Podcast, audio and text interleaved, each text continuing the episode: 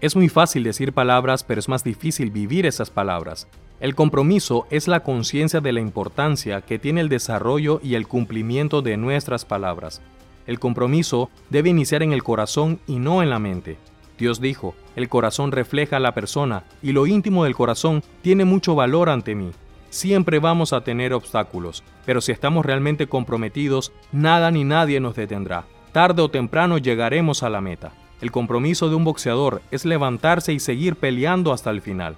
El compromiso es el enemigo número uno de la oposición. El compromiso es lo que nos levanta sin importar cuántas veces hemos caído.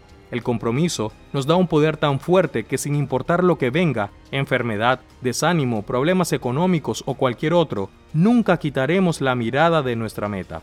No hay compromiso más importante que el vivir conforme a la voluntad de Dios. En la sangre está la vida en la sangre de Jesús.